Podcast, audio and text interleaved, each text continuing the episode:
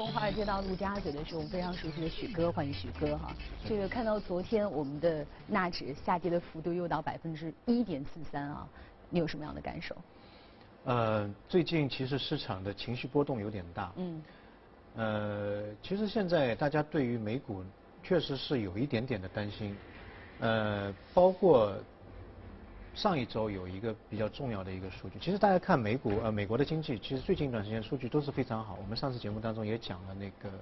呃非农就业、薪资增长都是非常好。嗯。但是呢，现在有一个市场的情绪，一旦有风吹草动，或者说有一些比较重要的数据出现一点点的不及预期，嗯，市场就会非常担心，哎，是不是熊来了，牛走了？那么上周其实主要这个牛待的时间太长，太长了，太长，九年了。然后它的整个美股的估值也是，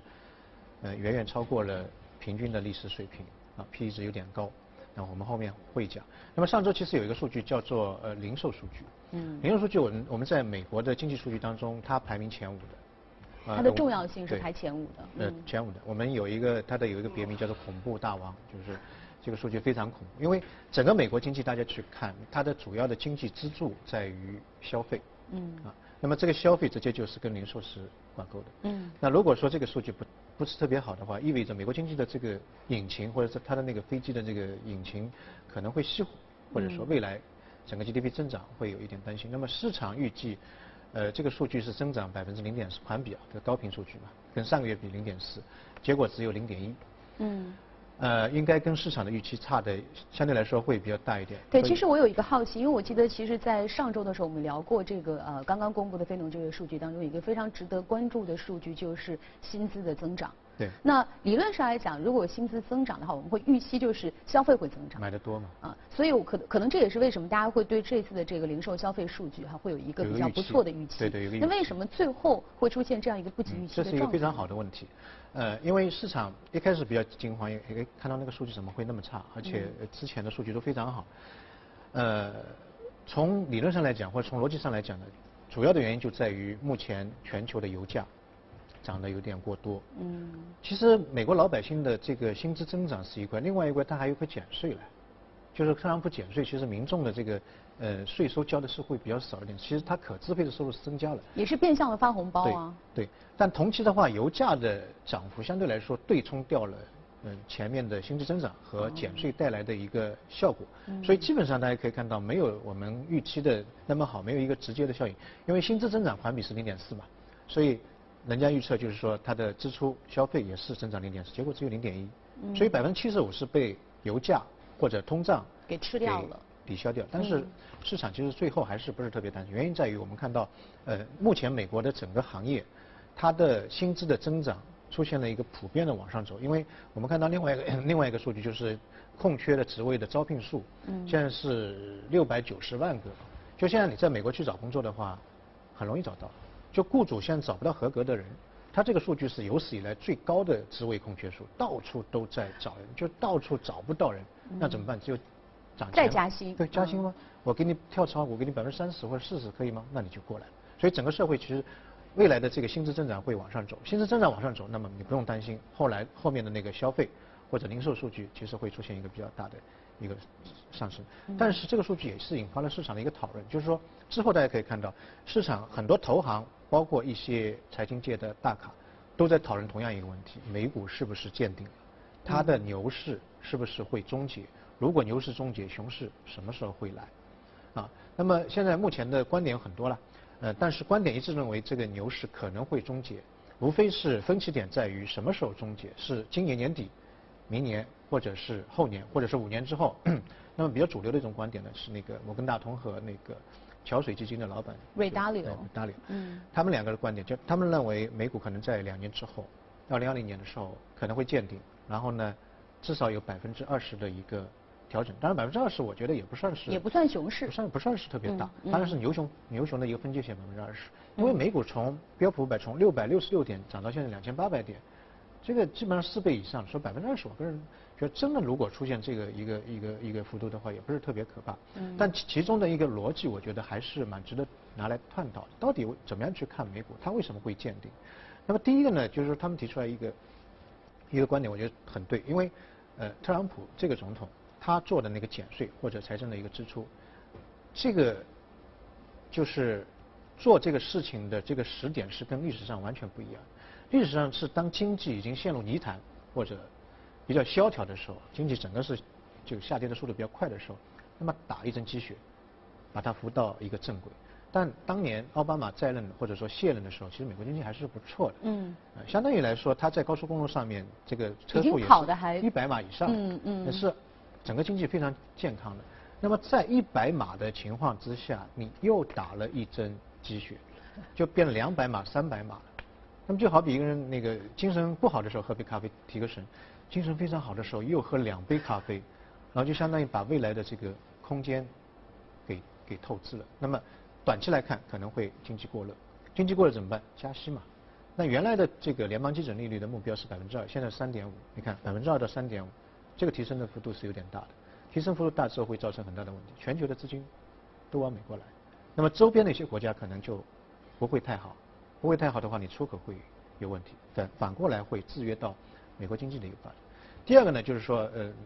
美国的减税也好，财政的这个刺激政策也好，市场认为它的这个作用期啊，可能也就三年。这是鲍威尔自己讲，就是说减税的话，你减吧，你减的再多，一般对经济这这个刺激可能是三年。三年的话，今年一年，明年一年，后年一年，就基本上基本上到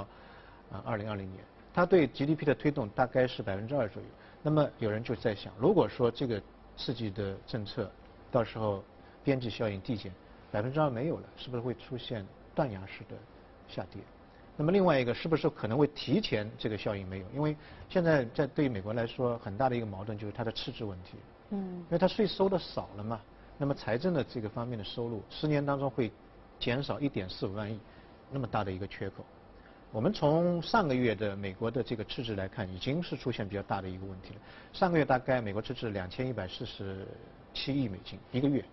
但同期去年是一千亿美金，也就是 double 了，在美国历史上从来没有，因为收进来的钱少，然后另外一边就是医疗也好，基建也好，出去的钱又多，所以这个大家都在担心。现在是很 happy 的一个一个时光，但是这个可不可以持续？持续多久？如果没有了跌下去，会不会很狠？那么第三个原因呢，就是刚才电呃那个节目当中也讲的，呃关于贸易战的一个或者贸贸易纠纷的一个一个对美国经济的一个影响，或者对全球经济的影响。呃，我们看到隔夜的市场，包括美股也好，包括欧股也好，都出现了一个下跌，大家都对这个东西比较，就是就就就觉得心里比较害怕。包括美联储的主席鲍威尔说，我其他东西都可以做一个衡量，我们有模型，但对于贸易纠纷对美国经济的影影响，他现在看不到。到底有有有多大？因为整个贸易纠纷，嗯，现在看来，美国是对所有的基本上所有的国家，墨西哥也好，加拿大也好，日本也好，新兴市场的印度也好，都是全面的有一个大的影响。那么如果说这个贸易纠纷进一步恶化的话，比如说新兴市场国家的话，我上次节目当中也讲，可能会造成很大的危机。土耳其或者说阿根廷的这个比索已经跌了百分之五十了，是吧？那这些国家倒下的话，它可能通过欧洲这个市场。因为欧洲跟新兴市场联动性非常高，达到七成以上。嗯。通过欧洲市场来影响美国或者日本那些发达市场国家，会造成全球的一个经济的一个比较大的一个小跌。另外一个对美国来说，你如果说对很多国家都征一个重税，那么其他人也会对你征一个重税。嗯。那么对于美股那些上市公司，它从海外进口产品也好，把产品卖给别人也好，市场做一个预测，大概对于上市公司的影响，利润影响百分之十。百分之十的利润就没有了，这相当于特朗普对于这些企业的一个减税的政策，所以这个呃，我个人认为也是一个未来当中的一个比较大的影响。那最后一点呢，就是现在大家都看到美股的整个市盈率或者我刚才讲的估值，呃，高了很多，就是说它的平均的过去历史上当中的这个 P/E 值跟现在比起来，现在大概高了百分之五十左右，啊，所以这个很很多人说就是有一定的泡沫在里面，如果这个泡沫被刺破的话。会下跌，但如果说目前全球如果发生系统性的金融风险，大家都会觉得很大。为什么呢？跟零八年或者说是这个九八年的时候金融危机很大的区别就是，目前全球央行已经把救助经济的政策用足了，包括举债、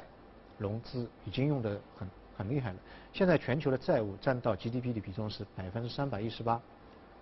相当于次贷危机之前的高过百分之四十左右。就是完全这个满攻了。嗯。你如果再出现金融危机的话，你你你怎么办呢？你再去投入钱吗？已经没有太多的钱给你。如果再投入钱，可能会发生比较大的问题。当然，我们讲了那么多不好的，其实回过头来，我个人认为，大家如果现在做美股的话，我觉得还是可以做的。因为短期来看的话，四个因素：第一个，美国经济确实好，包括它的失业率啊，就就业市场，包括它的制造业 ISM 十四年以来最好的最好的一个水平，包括它的减税或者财政。这个这个支持支持的一个作用。第二个，欧洲市场，欧洲现在还是在一个经济复苏的过程当中。我们可以看到，欧洲四小猪，希腊已经走出泥潭了。前段时间看希腊的房地产，我觉得房价很便宜，真的很便宜，很多中国人都到都到那边去买，啊，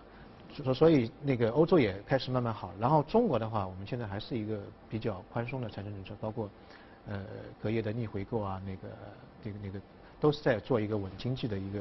一个一个一个走向。所以从整体大的环境来讲，短期风险并不是特别大。我们说美股有泡沫，OK，还有一句话叫做与泡沫共舞。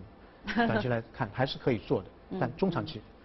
我觉得上面。之前讲到的这些问题都需要稍微谨慎一点点。嗯，所以最后呃回到我们刚开始提出的这个问题呢，许哥给到的答案就是说，呃虽然说从短期来看，其实我们可以分析出目前不管是呃美国也好，或者说全球市场有很多的这个风险点的存在，但是总体来说风险依然可控，短期是风险依然还是有机会。对，就美股的这个牛市可能还会进行，但是一定一旦到临界点。他的这一波可能会来的比之前更凶猛一点。嗯。